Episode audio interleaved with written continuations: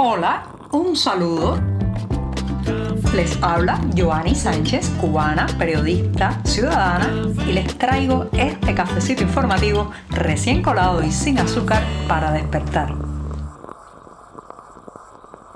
La semana es casi, casi adolescente. Apenas estamos viviendo el martes, un martes con muchísimos temas y noticias que comentarles, un martes con una Cuba profunda por narrar. En este 23 de enero de 2024, en que el mes casi también se nos termina, pero yo me voy a dar el sorbito, el sorbito por la semana a un joven y por un enero que se nos va. Así que voy con este sorbito mañanero.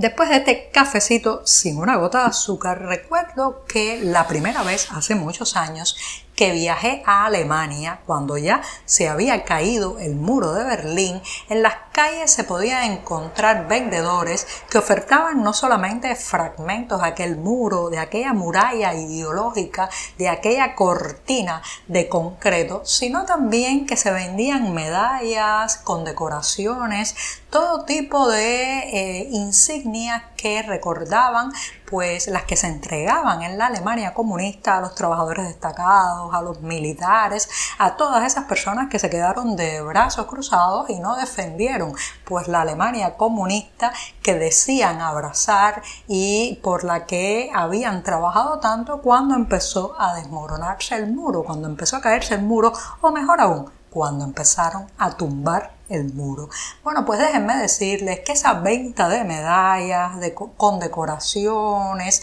y demás, demás emblemas del castrismo ya está ocurriendo, aunque todavía no vemos en las esquinas la venta de aquella, aquellas medallas que dieron a un trabajador por ganar la emulación socialista, ni a un general por determinadas y supuestas batallas que nunca eh, realizó, pues sí estamos viendo cómo los deportistas cubanos están rematando sus insignias, sus insignias doradas fundamentalmente de Juegos Internacionales para poder comer y sobrevivir. La última noticia de este tipo es que la primera medalla de oro del boxeador cubano Roniel Iglesias, que la conquistó durante los Juegos Olímpicos de Londres 2012, fue subastada la pasada semana y alcanzó un poco más de 83 mil dólares la venta de esta, de esta condecoración, de esta presea dorada. El monto final, una parte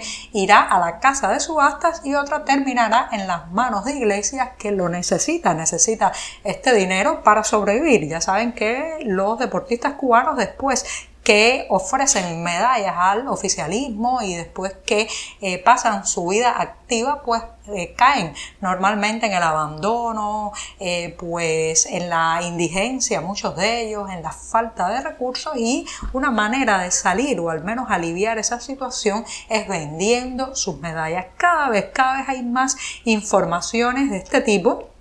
también recientemente habíamos escuchado que Mario Kindelan, el doble campeón olímpico de boxeo, había vendido su medalla de oro conseguida en Sydney 2000 porque no tenía prácticamente nada que comer. Así lo dijo, así lo dijo y bueno, pues vendió esta presea, espero que haya resuelto al menos la situación más crítica y no, no descartaría que veamos este proceso, señoras y señores, extendiéndose a otras condecoraciones. Sí, probablemente veamos también pronto esas medallas de supuestos héroes del trabajo, de supuesta labor eh, al frente de, de, las fuerzas o en el interior de las Fuerzas Armadas y todo tipo de preseas que ya no valen nada, son simple calamina que cambiada por eh, el dinero que reportan, pues ahora mismo esos recursos, ese dinero en efectivo es mucho más importante para los que una vez lucieron en el pecho o en el cuello aquellas medallas. Prefieren limpiar la nieve en el frío, en el frío intenso de la ciudad de Moscú, que trabajar en su propio país. Ese es el caso de decenas de cubanos que ahora mismo están en Rusia, pues trabajando en labores de limpieza de la nieve, recogida de basura y una serie de acciones vinculadas a eh, pues el trabajo exterior durísimo por estos días con el invierno, el crudo invierno ruso y sin embargo, cuando se les pregunta, como ha hecho una publicación rusa sobre su deseo de regresar a la isla, al cálido verano, al sol tropical, ninguno busca ni quiere esa opción. Prefieren seguir ahí paliando nieve que retornar a su país de origen donde saben que los salarios no les permiten ni lo mínimo. Están en Rusia con bajísimos salarios si se compara con los que pueden ganar otras personas en ese país, sobre todo los nacionales, están ahí con restricciones de movilidad mucho, pero cuando sacan cuenta, cuando comparan su vida dentro de la isla y la que tienen allí, les parece que han evolucionado, que han mejorado, que ahora uno de ellos asegura pues puede decidir qué hacer con su dinero, si tomarse un refresco, si comerse una hamburguesa, si guardarlo, si usarlo en algún objeto que con el que haya soñado largo tiempo. Fíjense qué interesante Rusia, que es además un país con una devaluación monetaria significativa, que está eh, pues rodeado por las sanciones debido a la invasión rusa a Ucrania y sin embargo estas decenas de cubanos que limpian la nieve en Moscú se sienten allí mejor que en el país que los vio nacer simplemente por una cuestión de recursos, de salario y también de desenvolvimiento económico económico. Hay hechos que lo explican todo, más allá de la propaganda oficial, de los titulares grandilocuentes, de pintar desde la prensa controlada por el Partido Comunista Cuba como un paraíso, como el lugar ideal para vivir. Bueno, pues hay hechos que desmienten de un plumazo todas esas aseveraciones infladas y maquilladas. Es el caso de un grupo de 38 haitianos, entre ellos 5 mujeres y 3 niños que llegaron el pasado domingo a la playa de Cayo Santa María. Esto es en el municipio Caibarien de la provincia de Villa Clara. Ahí arribaron su embarcación pues estaba en mal estado y debido al mal tiempo tuvieron que recalar en costas cubanas. Eso sí, después de recibir la ayuda de los residentes cercanos y eh, también, bueno, pues de algunos médicos que se trasladaron hacia el lugar para comprobar su situación de salud, lo cierto es que quieren poner proa otra vez hacia el lugar a donde iban inicialmente. Parece que se dirigen a territorio estadounidense,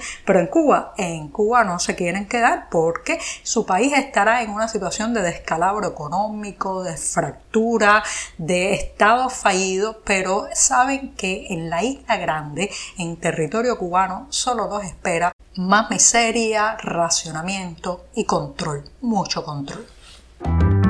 y voy a despedir este programa de martes con la recomendación de no perderse una película que habla de solidaridad humana, de la necesidad del trabajo en equipo en las peores circunstancias y de la entrega, la entrega al otro. Se trata sin duda de La Sociedad de la Nieve, un filme dirigido por el español J.A. Bayona que está basado en el libro del mismo nombre escrito por Pablo Bierzi. Se trata, señoras y señores, de una historia tan conmovedora y enorme de eh, pues lo que vivieron en 1972 los pasajeros del vuelo 571 de la Fuerza Aérea Uruguaya cuando pues esta aeronave se impactó contra los Andes y los sobrevivientes tuvieron que eh, pues vivir días muy difíciles en que la colaboración, la cooperación, la ayuda mutua fue imprescindible para que algunos de ellos pues lograran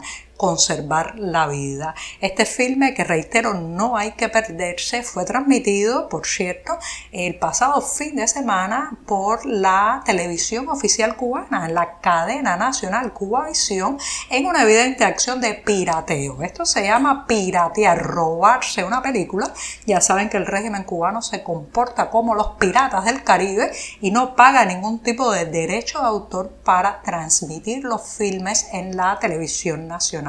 Esto, señoras y señores, es un asalto, porque cuando se roba una película y se transmite eh, por una televisora oficial, se está menoscabando los dividendos, las ganancias que van a obtener desde el director y el guionista hasta los actores, incluso los tramoyistas, la gente que puso el hombro para ayudar a eh, crear esta obra maestra que es la Sociedad de la Nieve. Por tanto, al final, eh, pues hay que decir que es un robo, un menoscabo y un asalto al bolsillo de los que crearon esta obra maestra. Y con esto sí, me despido hasta mañana miércoles reiterando que no se pierdan la película y lean la excelente reseña sobre ella que hemos publicado en las páginas del diario digital 14 Medio. Muchas gracias. Por hoy es todo. Te espero mañana a la misma hora. Síguenos en 14medio.com. También estamos en Facebook, Twitter, Instagram y en tu WhatsApp. No olvides, claro está, compartir nuestro cafecito informativo con tus amigos.